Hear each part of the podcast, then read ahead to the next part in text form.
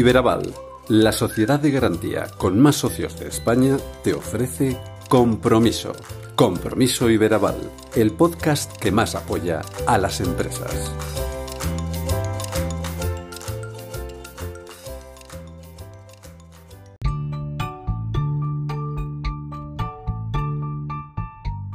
A septiembre en la siempre singular vuelta al cole o al trabajo, tras un mes de agosto intenso, ¿verdad? Este episodio va a estar muy enfocado al ámbito de las redes sociales y el marketing digital, aunque habrá más. Nos acompañará en este noveno capítulo de Compromiso Iberaval Víctor Blanco, responsable de redes sociales de Iberaval, y también vamos a poder conversar con Jorge Caballero, propietario de la agencia Impulsa tu Marketing, especialista en marketing de alto rendimiento y en posicionamiento online de las marcas. Por último, charla Con Rafael Barbero, director general de la Fundación Caja de Burgos, para charlar de una iniciativa Polo Positivo en la que su institución está presente. Iniciamos otra entrega de Compromiso Iberaval.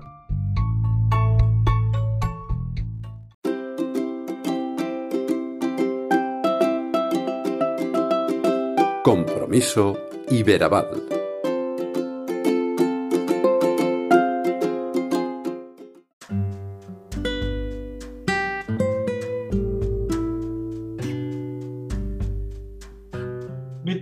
Es desde hace unos meses responsable de redes sociales de Iberaval. Este joven, que llegó a Iberaval hace más de cuatro años, es un apasionado del mundo digital y además un tipo muy de lemas. Uno de los que más utiliza dice así, locura es querer obtener resultados diferentes sin cambiar nada. Víctor es licenciado en Administración y Dirección de Empresas por la Universidad de Valladolid, cursó Erasmus en la Universidad Sapienza de Roma y completó su formación con un máster en Marketing Digital y redes sociales en la EM Business School. Hoy vamos a abordar con él cuestiones referidas a ese canal online de Iberaval, que son sus redes sociales y la efectividad que éstas tienen. En el momento de realizar esta grabación, Iberaval acumula unos 9.000 seguidores en sus diferentes redes sociales. Víctor, lo primero, ¿cómo estás? ¿Qué tal? Hola Chema, muy buenos días. Eh, en primer lugar, agradecerte la, la oportunidad de intervenir en este espacio eh, actualmente los podcasts son un medio de comunicación con infinidad de posibilidades y cada vez somos más los que exploramos en busca de nuevos contenidos. Así que encantado de estar aquí contigo. Bueno, muchísimas gracias por brindarte a este particular atraco, a participar en Compromiso Iberaval, porque nosotros consideramos que está muy bien también que pasen por aquí personas de dentro de la casa. Cuéntanos cómo han sido estos primeros nueve meses aproximadamente al frente de las redes sociales de Ibero, Víctor. Bueno, estos nueve meses han sido magníficos. He aprendido mucho. Eh, eh, cuando me puse a los mandos de, este transatlántico, pensé que la mejor forma de estar a la altura era formarme. En esta profesión, imagino que coincidirás conmigo, eh, aprendes a base de ser inquieto, y de trastear, trastear y si te sobra algo de tiempo, seguir trasteando. Hay que ser constante y tenaz, eh, implementando herramientas de diseño que combinen con el contenido más adecuado. Eh, creo que como ocurre en mi ámbito personal, me gusta intentar siempre ir un punto más allá, así que espero que estos primeros meses hayan sido el principio de una relación eh, muy longeva. Mm. Oye, en este periodo, además, Iberaval ha afrontado un cambio de imagen, imagen corporativa, con su cambio de logotipo que se aplica a la página web y demás. Entendemos, puede ser que no, ¿eh? pero te ha hecho la vida más fácil o precisamente esas implementaciones a la hora de componer mensajes y creatividades te ha dado algún quebradero en el cabeza. Desde luego, eh, ha liderado un restyling de su marca eh, a través de una imagen que, que, en mi opinión, mantiene la esencia de la entidad y a su vez da un toque innovador a, a nuestra corporación. Eh, hemos emprendido un camino hacia el entorno tecnológico y creo que en esa hoja de ruta es importante destacar la suma de, todos los recursos que componen esta compañía. En este aspecto, desde el Departamento de Comunicación, y corrígeme si me equivoco, eh, somos muy de asumir nuevos retos, por lo que no me cabe duda lo somos. no me cabe duda que estamos y estaremos a la altura de, este ambicioso proyecto. Oye, hemos hablado del canal online, que cada vez tiene más relevancia en, compañías como, como Iberaval, como la nuestra, una compañía financiera. Y en el blog, de hecho, hemos hablado en varias publicaciones de la importancia que tiene la digitalización de procesos y también de los negocios en, las pymes. ¿Cuál es el pulso que, se puede tomar de esta cuestión en este momento? ¿Cómo crees que está este asunto en España en la actualidad? La transformación digital creo que no espera a nadie. Es un tren imparable que, hace alguna parada, pero muy, muy selectiva en su trayecto. O te subes o lo pierdes.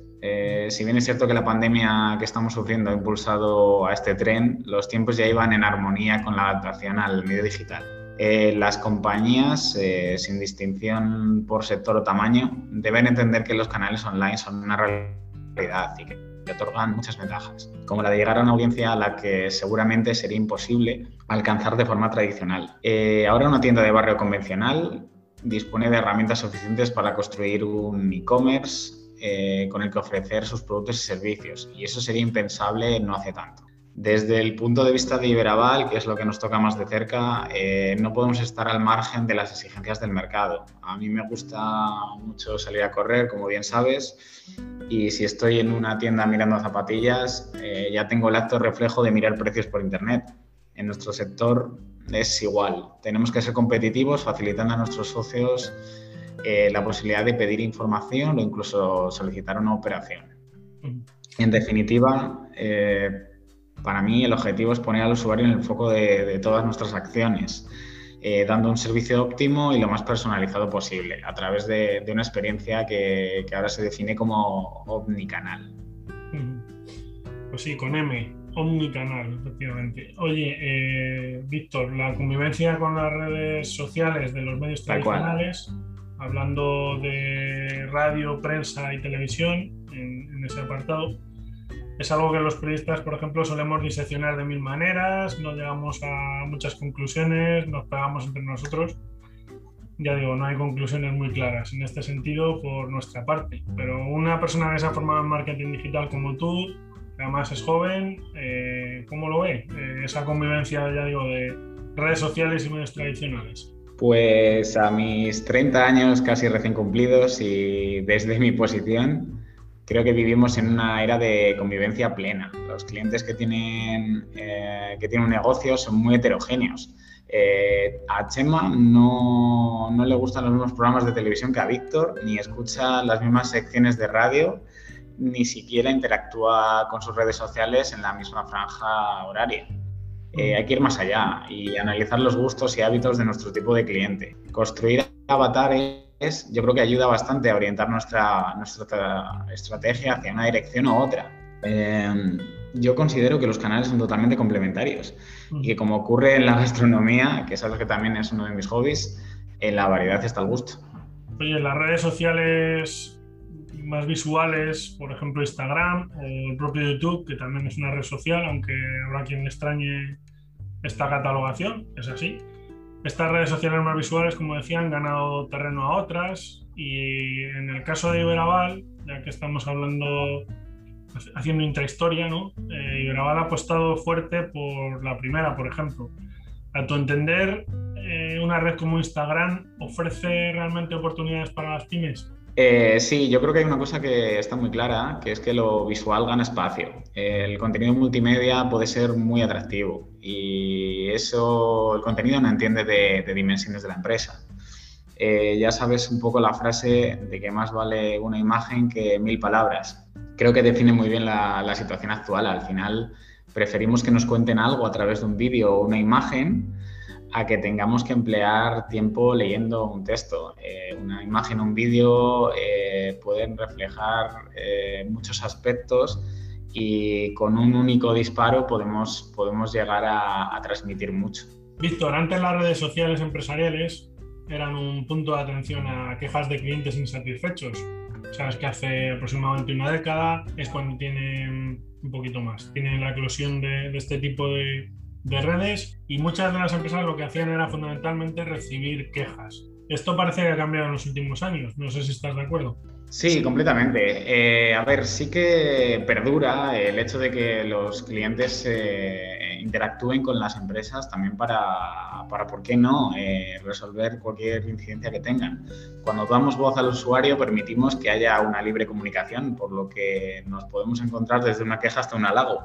Lo importante es verlo como algo natural. Las redes sociales han evolucionado en distintos aspectos y dan muchísimo más de sí. En este sentido, algo que está bastante vinculado eh, con esto que hablábamos, los haters, Víctor, que son una figura omnipresente en el canal online, que sigue habiendo muchos, que sigue eh, habiendo personas que le dedican tiempo a criticar, a no sé si odiar, a pesar de que el anglicismo viene precisamente de ese verbo, del verbo odiar. Pero, ¿qué es, es mejor en una estrategia de, de, atención de redes sociales? ¿Obviar a este tipo de individuos, individuas?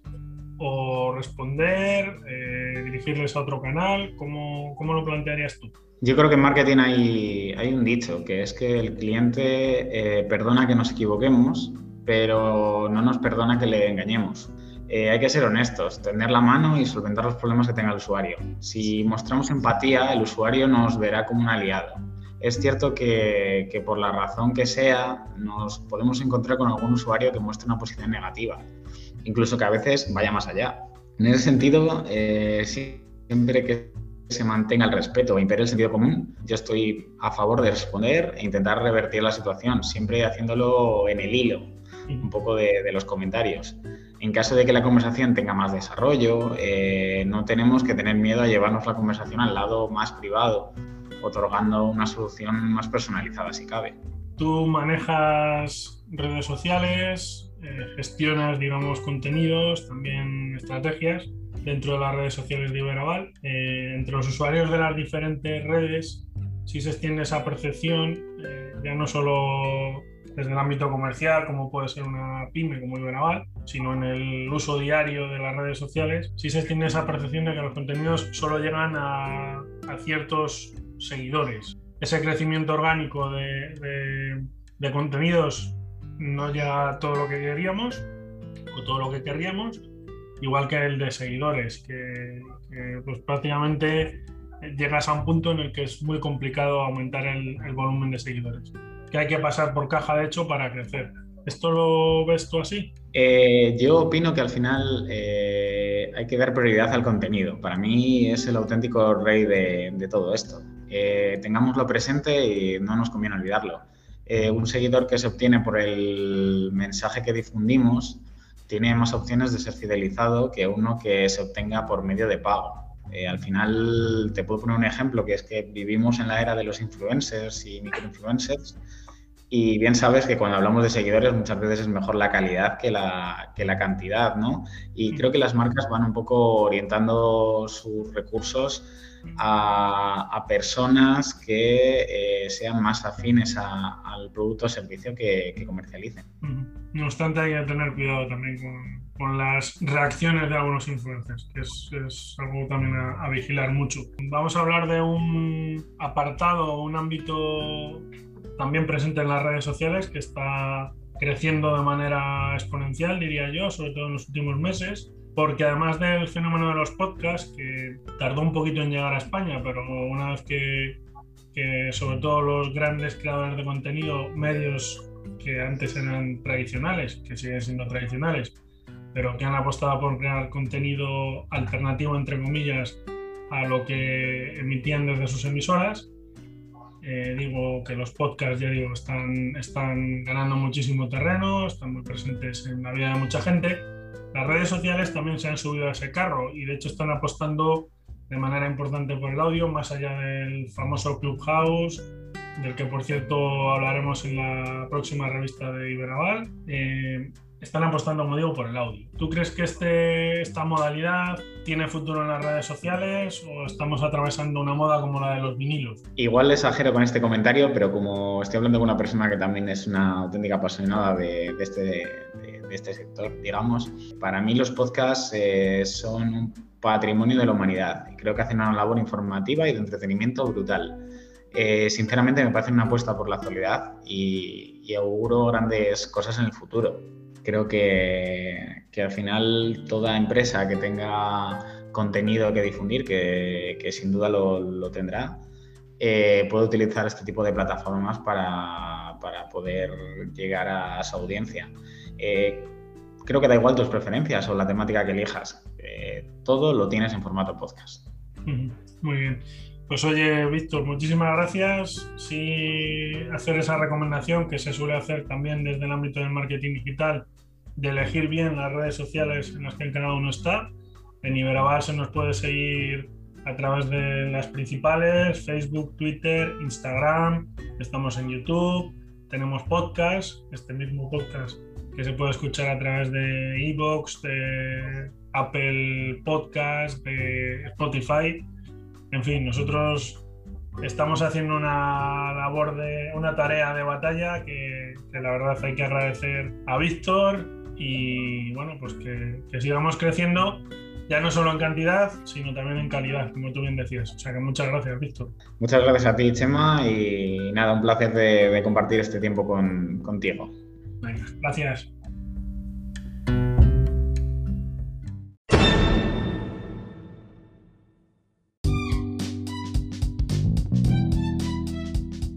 Jorge Caballero, nuestro invitado de hoy en este programa en el que, como veis, el marketing digital tiene la relevancia que no muchas veces las empresas le dan tiene un currículum muy extenso. Licenciado por la Universidad de Valladolid y máster por el IED, se ha formado en las mejores escuelas y también ha impartido cátedra en algunas de ellas. Entre otras cosas, es un rotario comprometido, fundó su agencia de marketing online hace ahora 10 años, por eso está aquí, y precisamente ahora acaba de afrontar una revisión o restyling de la marca. ¿Cómo estás, Jorge? Bienvenido. Muy bien, Chema, muchas gracias. Bueno, he dicho que tu currículum es extenso. ¿Qué momento profesional vives? ¿Dónde te encuentras? Bueno, momento profesional, si me haces esta pregunta supongo que es porque me, ves peinar canas o algo así. Lo cual, en cierto modo, pues me hace ya pensar que uno tiene una cierta edad. No mucha, pero tampoco poca. Eh, no sé cómo definiría mi momento profesional. Mi momento profesional es una trayectoria profesional más que un momento. Eh, tengo la fortuna de dedicarme a lo que me apasiona y por tanto eh, siempre estoy en búsqueda de nuevos desafíos, de nuevos retos, de nuevos conocimientos, porque si hay algo claro dentro del marketing digital es que todo cambia cada poco tiempo. Eh, y quizá es más interesante el momento que tenemos a nivel de agencia. A nivel de agencia hemos cumplido este año los, los 10 años. No son muchos, pero te pones a verlos en perspectiva y la verdad es que son bastantes, porque las estadísticas que hay sobre supervivencia de los negocios dicen que aproximadamente eh, solo el 20% de los negocios eh, llegan a los 5 años y solo uno de cada 10 llega a los 10. Así que en cierto modo estamos eh, muy satisfechos, orgullosos y contentos de, poder llegar a estos 10 años, cumplir este aniversario y seguir trabajando en beneficio de nuestros clientes. Estáis entre los elegidos y además, como decía eh, en la introducción, habéis apostado por una revisión de la marca, o sea, aprovechando, entiendo, esa, esa, década de funcionamiento de la agencia, ese decenio de, éxitos, podríamos decir, porque al final, eh, más allá de que sea un éxito cumplir 10 años, eh, eso va jalonado de, de retos y de, conseguir objetivos. ¿Cómo, ¿Cómo, habéis afrontado este, este, cambio de imagen que al final es lo que es? Sí, eh, la verdad es que el, restyling de marca ha venido un poco inspirado en parte, en parte, por el propio restyling que ha hecho Iberaval, ¿no?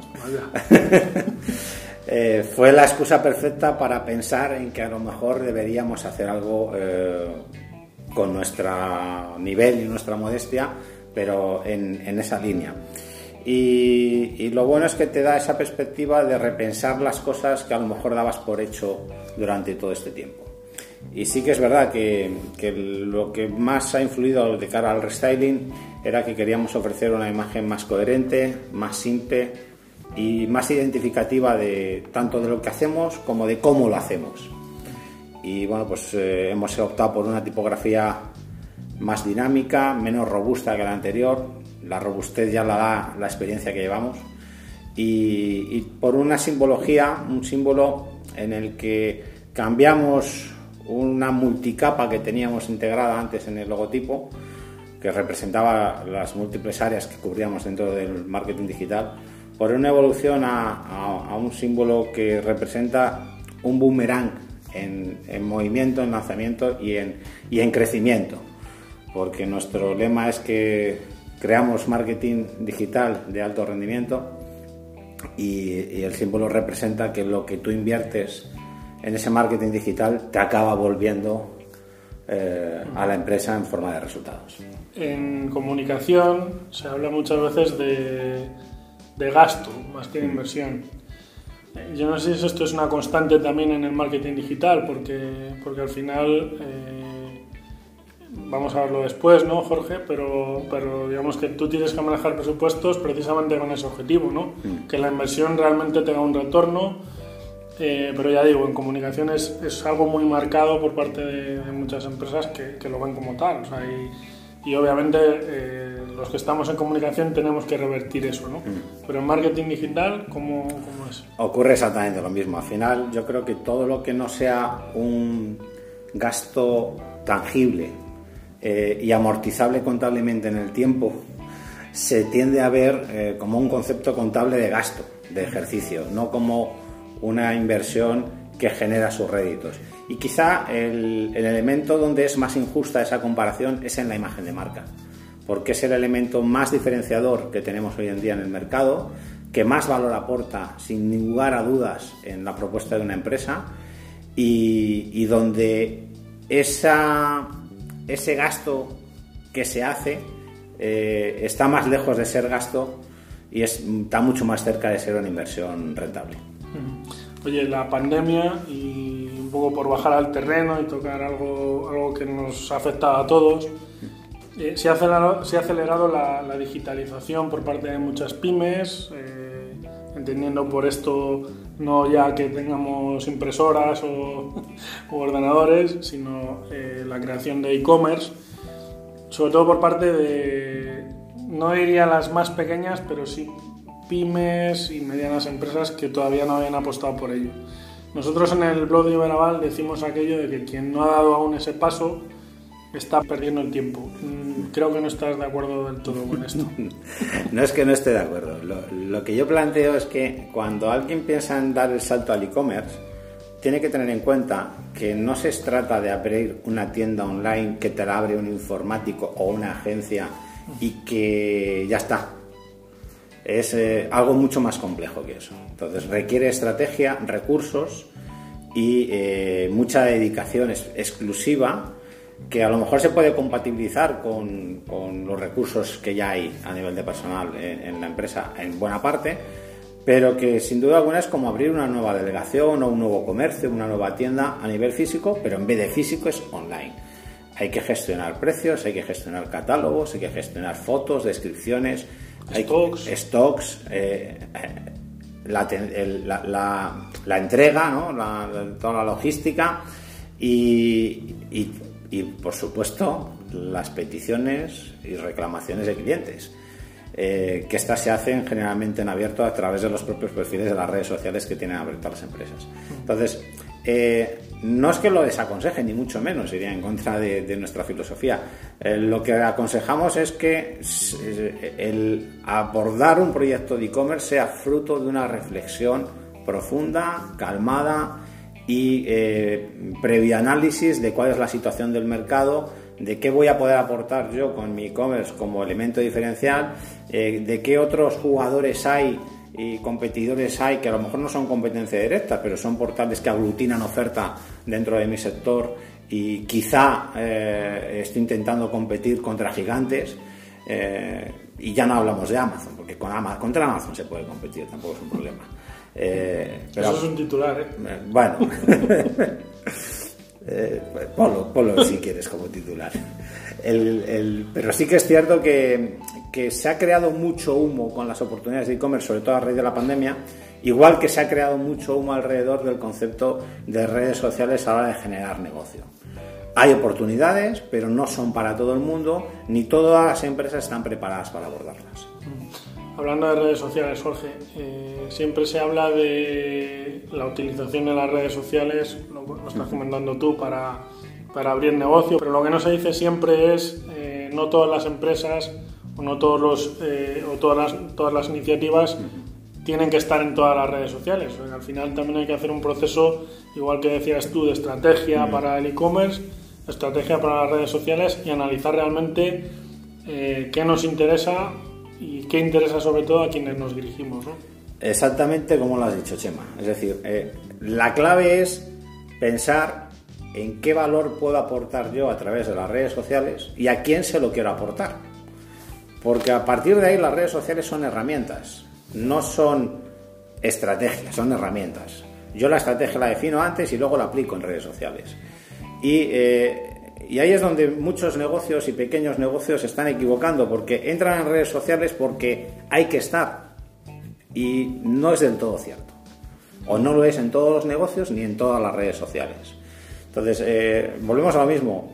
Hay que analizar a qué público me dirijo, con qué medios tengo para mantener esas redes sociales. Es muy común que haya muchas empresas que tienen perfiles en muchas redes sociales y les tienen todos desasistidos, porque empezaron con muchas ganas, vieron que aquello consumía mucho tiempo y al final lo van dejando porque el retorno que tienen es muy bajo.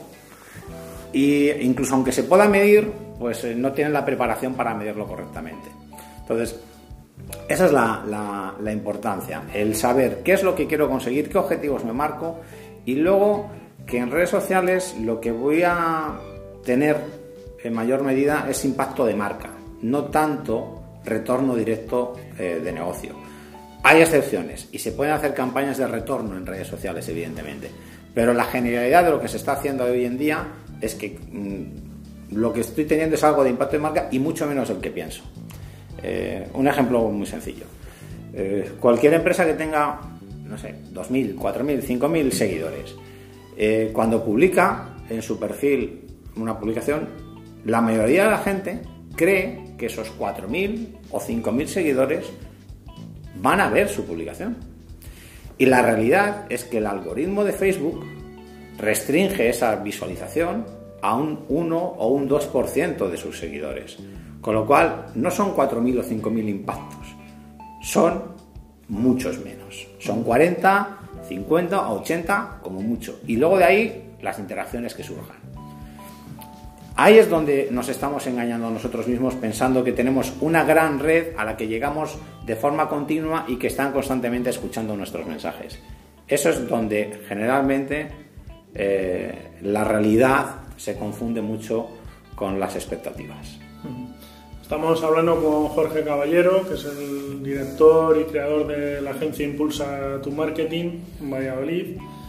Y precisamente de marketing digital, que es de lo que venimos hablando en esta pequeña charla, quería preguntarte, porque supongo que tú lo, habrás notado obviamente, ¿no? Pero desde fuera sí se percibe un boom en los últimos años eh, sobre esta disciplina, ¿no? Que tú me comentabas en una ocasión que prácticamente no hay coto, cualquiera que, tenga un ordenador puede acceder a, crear, entre comillas, una agencia. Obviamente no tendrá los resultados que, tenéis vosotros, pero tú percibes ese impacto, ese boom en los últimos años. Sí, vamos a ver, eh, la formación online eh, es, una, es una gran ventaja para poder buscar todo tipo de, cursos, recursos y, formación que te permita desarrollar todo tipo de, habilidades y conocimientos. Eh, y esto ha dado como primer paso que mucha gente se forme en muchas materias de mucho tipo y como segundo paso que algunas de esas personas que se han formado en algunas de estas áreas, el siguiente paso que quieran es montar un negocio relacionado con ellas. Y en marketing digital no es ajeno a esta tendencia. Eh, con las características de que además no hay unas barreras de entrada muy grandes, porque eh, coincide que no requiere de una gran inversión en equipos ni en instalaciones y además eh, mm, coincide con que el, público al que se dirige este tipo de, agencias y de acciones eh, no suelen tener un conocimiento avanzado de qué es lo que pueden esperar de la agencia, de qué es cada uno de los servicios que ofrecen, de eh, cuáles son las mejores estrategias para determinados objetivos. Y entonces, bueno, pues es fácil o resulta más fácil vender la moto eh, a ese público que está ansioso por conseguir resultados y que no sabe cómo hacerlo. A partir de ahí, bueno, pues está en el criterio de cada cual el, poder exigir pues una mayor o menor experiencia, bagaje, preparación eh, conocimientos y sobre todo es importante que, el propio mercado y las propias empresas vayan autoformándose para saber qué es lo que le pueden pedir a una agencia y, qué manera es la, adecuada para seleccionar la agencia que mejor encaje con ellos. Oye Jorge, tú eres miembro cualificado individual, se dice así, de Google AdWords y también tienes la cualificación individual de Analytics. Cuéntanos qué supone esto, porque eh, no hay muchas eh, agencias con estas con estos marchamos, digamos, dentro de Castilla.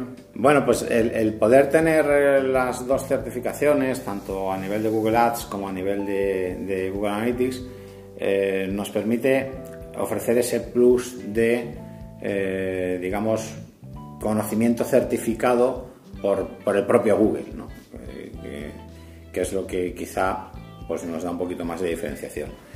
Eh, no solo eso, sino que nos permite además, eh, gracias a que tenemos más gente en la agencia con esa certificación, cumplir los criterios y los barómetros que establece Google para poder darnos el sello de Google Partner, donde además de esa formación que tenemos que renovar periódicamente las certificaciones, eh, además de esas certificaciones de conocimiento y de estar al día de las novedades de las plataformas, tenemos que eh, tener cierto nivel de inversión publicitaria gestionado y tener cierto nivel de buenas prácticas relacionadas con esa inversión y de buena gestión. Entonces, eso es una diferenciación en el mercado, nos permite establecer una pequeña barrera de entrada, como decíamos antes, en, el sentido de que hay pocas agencias que tengan el sello real de Google Partner y, bueno, pues eh, nosotros apostamos por esa renovación constante de los conocimientos, de esa preparación continua de cara a poder ofrecer los mejores servicios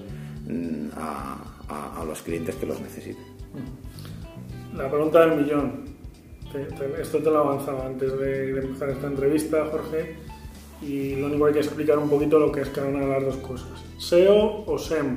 Entendiendo por SEO eh, la optimización o las facilidades para que ciertos términos aparezcan en las primeras páginas de Google. En marketing decimos aquello de que no hay mejor lugar para esconder un cadáver que la segunda página de Google, que es un topicazo, ¿no?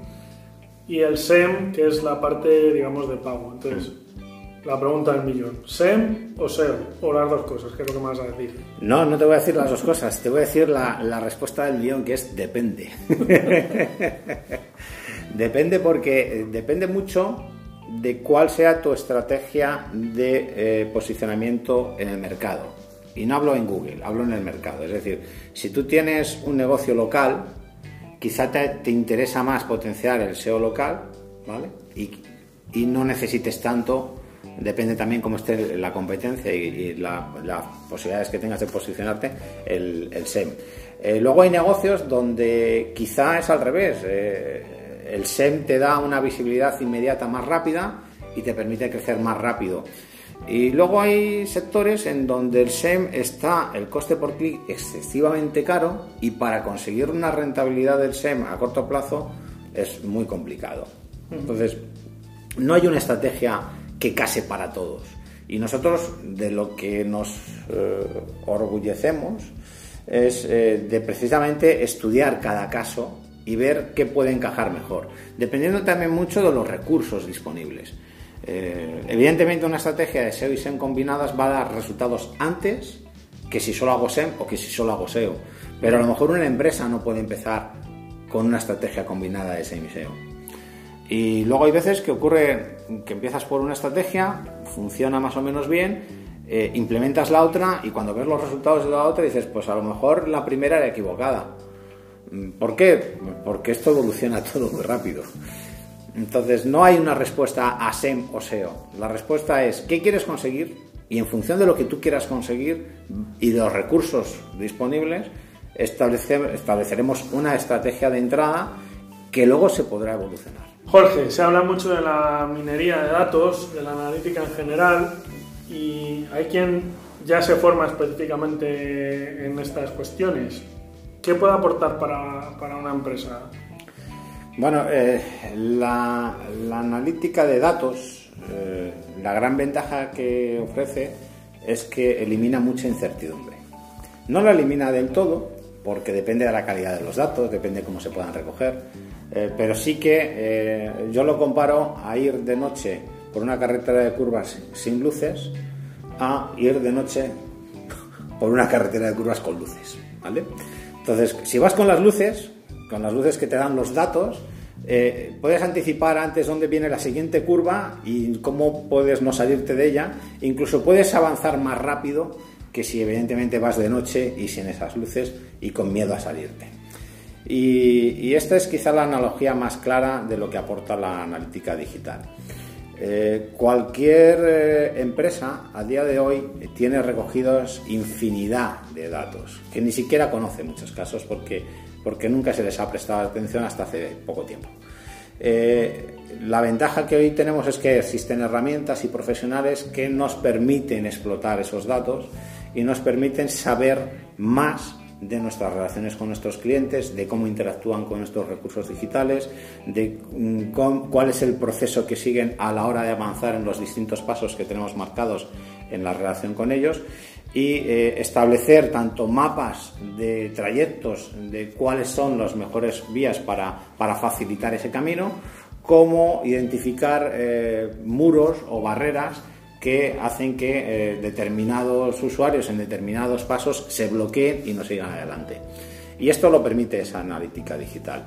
Y, evidentemente es, algo tan relevante como que nosotros hemos llegado a tener casos donde algún cliente eh, sabía que no vendía, lo que no sabía era por qué no vendía. Y gracias a esa analítica digital hemos conseguido identificar cuál era el principal problema por el cual no estaban vendiendo. Que a veces no era más, eh, algo tan sencillo como, como que no eran claros en su política de portes, de tarifas de envío.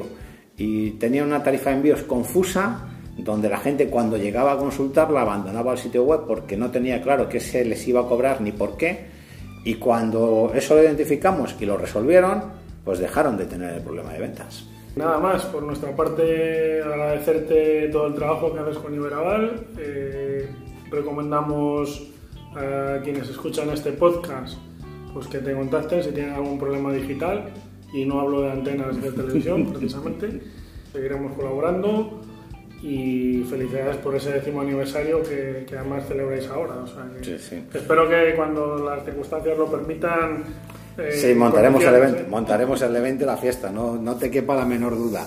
Nosotros eso lo queremos hacer. Nada, yo por mi parte agradecerte a ti, Chema, la oportunidad de participar en este, en este podcast que, que organizas Iberabal. Eh, creo que haces una labor estupenda de difusión y para nosotros es un placer estar, eh, estar eh, a vuestra disposición para aquello que, lo que podamos ayudar. Muchas gracias.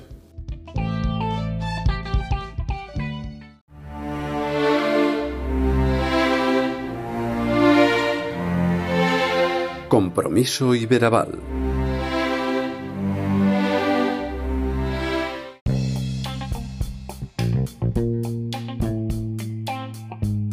Rafael Barbero cumple este año una década al frente de la Fundación Caja de Burgos, con muchos retos en mente, como él mismo nos va a indicar. Como es un contrastado experto en análisis financiero, nos va a venir también estupendamente para ponernos las gafas de ver de lejos, para que nos pueda anticipar qué nos deparará la economía a medio plazo. Pero sobre todo, está aquí para hablarnos de una iniciativa como Polo Positivo que surge en una provincia, la de Burgos, con una potente industria y un futuro por el que trabajar. Rafael Barbero ha impulsado con su gestión en la Fundación Caja de Burgos hasta seis líneas de apoyo a ámbitos como la salud y el bienestar, la educación o el emprendimiento, entre otros. En este último punto, por ejemplo, respaldando proyectos de inversión, animación al emprendimiento o crecimiento empresarial. Gracias, Rafa, ¿cómo estás? Bienvenido. Buenos días, Chema, ¿qué Pues muy bien, pero bueno, yo por romper un poquito el, hielo, creo que sí sería interesante hablar de, de la Fundación Caja de Burgos, que tú diriges, y saber un poco cómo está yendo el año, porque ha sido, a pesar de, todo, un año singular, ¿no? Pasamos el 2020 muy complicado, el 2021 que, está teniendo estos picos de subidas, bajadas de incidencia y demás, que no sé si a vosotros están afectando especialmente. Bueno, sí,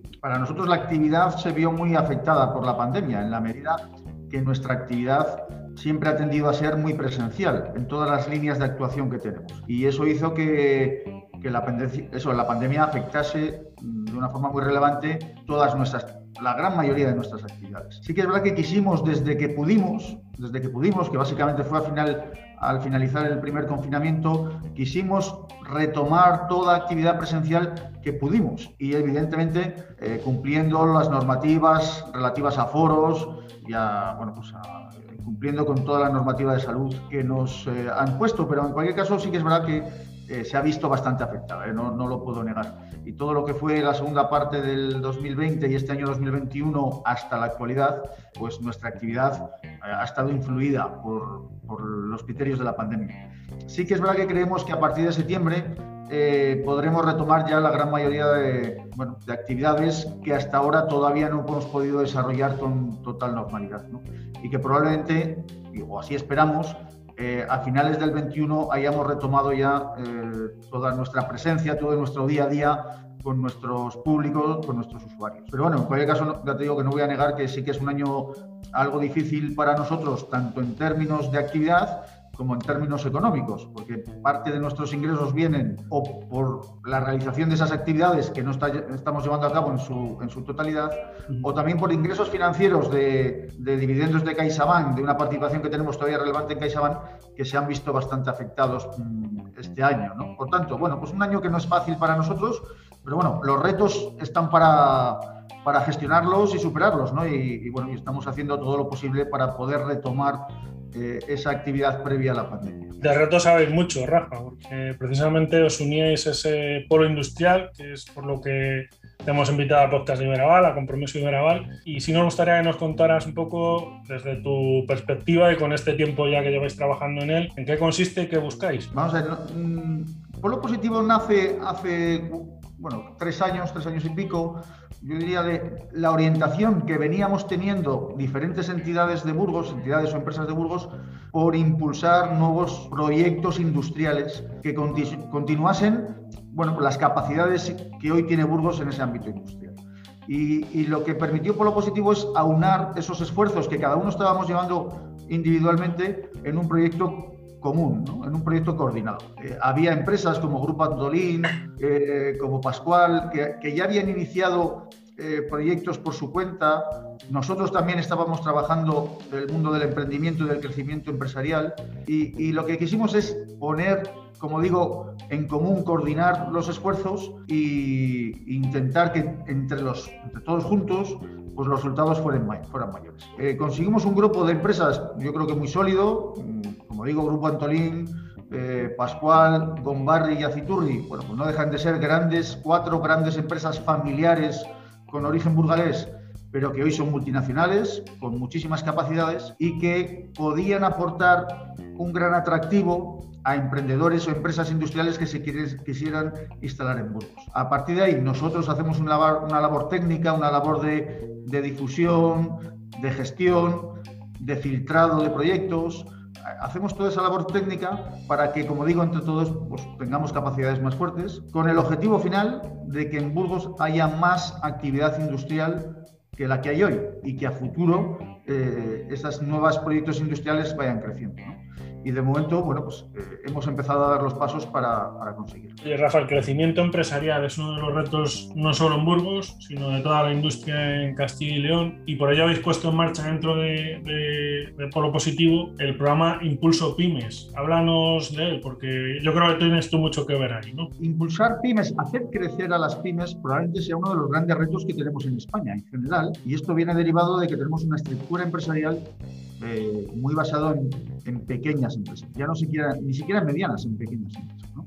Eh, recuerdo un estudio que, estuvimos, que hicimos con AFI, con analistas financieros internacionales en, en, el año 2012, y ahí se demostraba que algunas de las grandes diferencias que existían entre diferentes provincias en España y claramente de España con respecto a otros países como Alemania es la falta de tamaño empresarial, la falta de medianas empresas ya no de súper grandes empresas, pero sí la falta de medianas empresas. Una empresa con 200, 300 empleados tiene muchas más capacidades que las que tiene una empresa con 10, con 5, con 15. ¿no?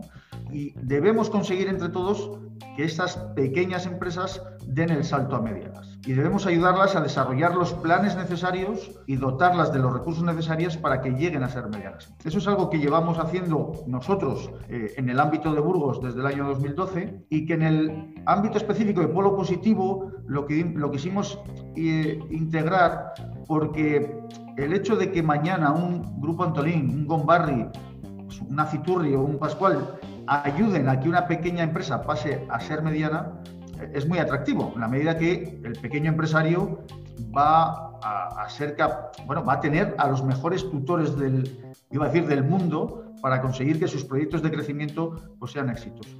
Y por tanto, bueno, el crecimiento empresarial es algo que en lo que estamos muy identificados y en el ámbito del polo positivo, pues encaja perfectamente porque, eh, bueno, pues como digo, estas grandes empresas pueden ayudar a las pequeñas a, a desarrollar esos pasos necesarios para crecer. Importante es esto que comentas. La fundación, por cierto, Rafael, acaba de, inaugurar el edificio Nexo, dentro del cual se va a ubicar el Centro de Dinamismo Empresarial de Polo Positivo. Eh, esto está muy vinculado también con otro subprograma de, de, Polo Positivo, como es el imán de ideas, ¿verdad? Sí, eh, nosotros como fundación pues tenemos centros de referencia en las diferentes líneas que trabajamos. En el ámbito de la solidaridad, de la cultura, del medio ambiente, teníamos centros de referencia. Pero no teníamos un centro de referencia para el apoyo a emprendedores y a pymes eh, en este camino de, pues de apoyar su nacimiento y su crecimiento. Y decidimos ya hace unos años el eh, desarrollar un centro, un centro potente, reconocido a nivel de Burgos,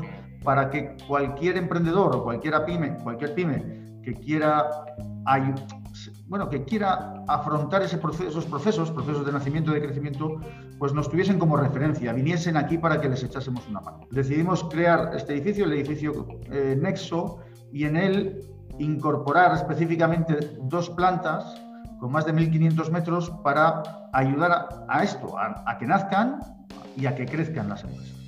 Y esto es lo que hemos hecho y además en el ámbito del polo positivo con mayor interés, porque bueno, hoy hay muchos procesos industriales o de servicios de apoyo a la industria que necesitan eh, de apoyo tecnológico, de apoyo financiero, de apoyo de marketing y aquí se lo podemos dar, ¿no? Se lo podemos dar de una forma muy cercana.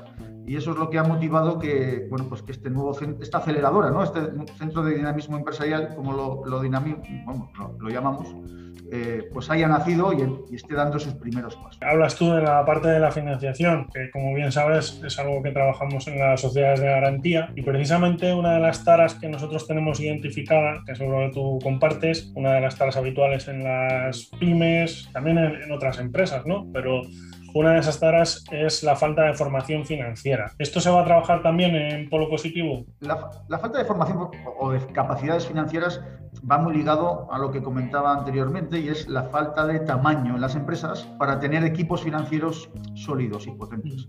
Pero ya no solo equipos financieros, equipos de internacionalización o equipos de innovación. En la medida que una empresa crece, pues eso, tiene estructuras más sólidas, más potentes, más capaces de acceder a mercados bueno, eh, el, trabajar el crecimiento busca dotar a estas empresas de todas esas capacidades. Nosotros no hacemos, o sea, en el ámbito financiero sí que ofrecemos recursos de capital a empresas que quieren crecer para que, bueno, pues puedan tener los fondos propios suficientes como para poder afrontar proyectos de crecimiento. No hacemos formación financiera específica, pero sí que buscamos que las empresas en su proceso de crecimiento generen esas capacidades financieras, ¿no? tengan un director financiero, un equipo financiero que les ayude a ser bueno, pues, eh, mucho más eficientes, mucho más sólidos. Por tanto, va implícito en esos, en esos planes de crecimiento de las, de las pymes. Eh, Rafa, con respecto a, lo que es polo positivo, tú hablabas de esas cuatro multinacionales a las que, bueno, con, las que vais de la mano. Eh, no sé si estáis abiertos a nuevos promotores y un poco si hay algún objetivo eh, cuantitativo de a cuántas empresas esperáis ayudar. A lo mejor es, en fin, es ir poco a poco, no, no, hay un objetivo específico, o sí, y un poco sobre todo eso, ¿qué, perspectivas os planteáis? Eh, respecto de abrirlo a nuevos socios, a, entidades o empresas que se quieran incorporar a Polo Positivo para dotarle de más potencia, sí, esto estaba previsto desde el primer momento, quisimos, quisimos iniciar los cinco, las cinco entidades, las cinco empresas que iniciamos Polo Positivo, eh, quisimos hacerlo eh, desde el momento cero, pero ya dejamos recogido la posibilidad de que se incorporasen entidades privadas o públicas al proyecto Polo Positivo en la medida que tuviesen algo que aportar a Polo Positivo. Y es algo que vamos a trabajar con más fuerza en los próximos meses. El intentar incorporar nuevas empresas, pero empresas que aporten capacidades industriales o capacidades eh, técnicas o incluso a entidades eh, públicas que quieran aportar, que quieran aportar recursos, formación, bueno, que aporten algo a polo positivo. Por tanto, eh, abierto a que se incorporen nuevas entidades eh, y ya digo que estaba previsto desde el, desde el momento cero. En cuanto a objetivos cuantitativos, nosotros siempre decimos que, que, preferimos más lo cualitativo que lo cuantitativo en este proyecto. O sea, no nos hemos marcado unos números, ¿no? Pues tenemos que ayudar a nacer tantas empresas o tenemos que apoyar a tantas pymes. No, nos hemos marcado números, lo que sí que queremos es que los proyectos sean potentes, ¿vale? que sean innovadores, que sean eh, em, escalables. Queremos en proyectos bueno, sólidos. Y, y una vez que esos proyectos tengan visos de ser sólidos, entonces desembarcamos con todo el apoyo que le puede dar eh, polo positivo ¿no? de, desarrollo. Por tanto, no, no, nos, no hay números, lo que hay es interés en que sean buenos proyectos. Vamos terminando, eh, estamos con Rafael Barbero, que es el director general de la Fundación Caja de Burgos. Eh, hemos estado hablando de polo positivo, también de lo que es la fundación y como yo decía al inicio de la entrevista, que Rafa es un analista, un experto en análisis financiero, es una voz contrastada en este sentido, no podíamos dejar de preguntarte sobre esos fondos europeos sobre los que venimos escuchando muchísimo en los últimos meses, los Next Generation, y ver cuál es tu visión, qué podemos esperar de, estos fondos, que hay quien lo vende como el maná y quien, eh, por otra parte, pues es bastante escéptico sobre su, función. ¿Tú qué, confías respecto a ellos? Yo creo que sí, vamos a ver, el que vengan fondos eh, que permitan, bueno, pues que el ámbito económico y sobre todo el ámbito empresarial eh, se apoyen los mismos para crecer y para innovar es bueno. De hecho, hemos notado que ya solo sobre la expectativa de esos fondos, sin saber muy bien cuántos son y cómo van a llegar, ya sobre la expectativa se han generado proyectos. O sea, hay empresas dándole vueltas a la cabeza en generar proyectos de innovación y de futuro que, bueno, pues que permitan desarrollar esas empresas, sin saber todavía cómo van a poder acceder, si van a ser más o menos las cantidades que les van a, subvencionar o apoyar. O sea que yo creo que ha tenido ya un, un, inicio positivo. A partir de ahí, es verdad que todavía hoy hay mucha eh, nebulosa respecto de cómo van a llegar esos fondos.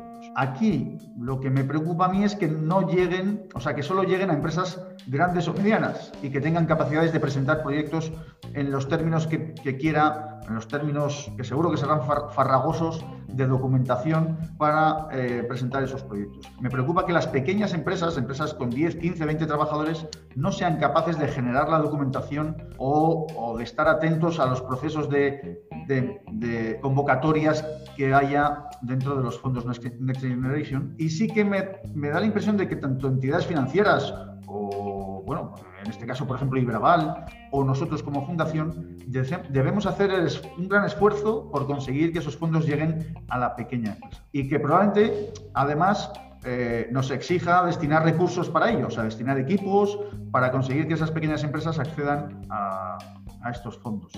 También es verdad que nos genera una oportunidad de relación y de vinculación con esas pequeñas empresas. O sea que hay que verlo en términos de, aportación de recursos, pero también de generación de fidelización con esas pequeñas. Por tanto, hay que estar muy atentos a, cómo se desarrollan y sobre todo, como digo, hacer el esfuerzo de que lleguen a todas las a todas las empresas y sobre todo a las pequeñas, porque es lo que permitirá que esas empresas crezcan y, y ganen tamaño. Pues nos quedamos con ese último mensaje, Rafa. Debemos hacer ese esfuerzo. Muchísimas gracias, has hablado muy claro y te agradecemos sobre todo eh, tu participación en el podcast. Muchas gracias. Gracias a ti.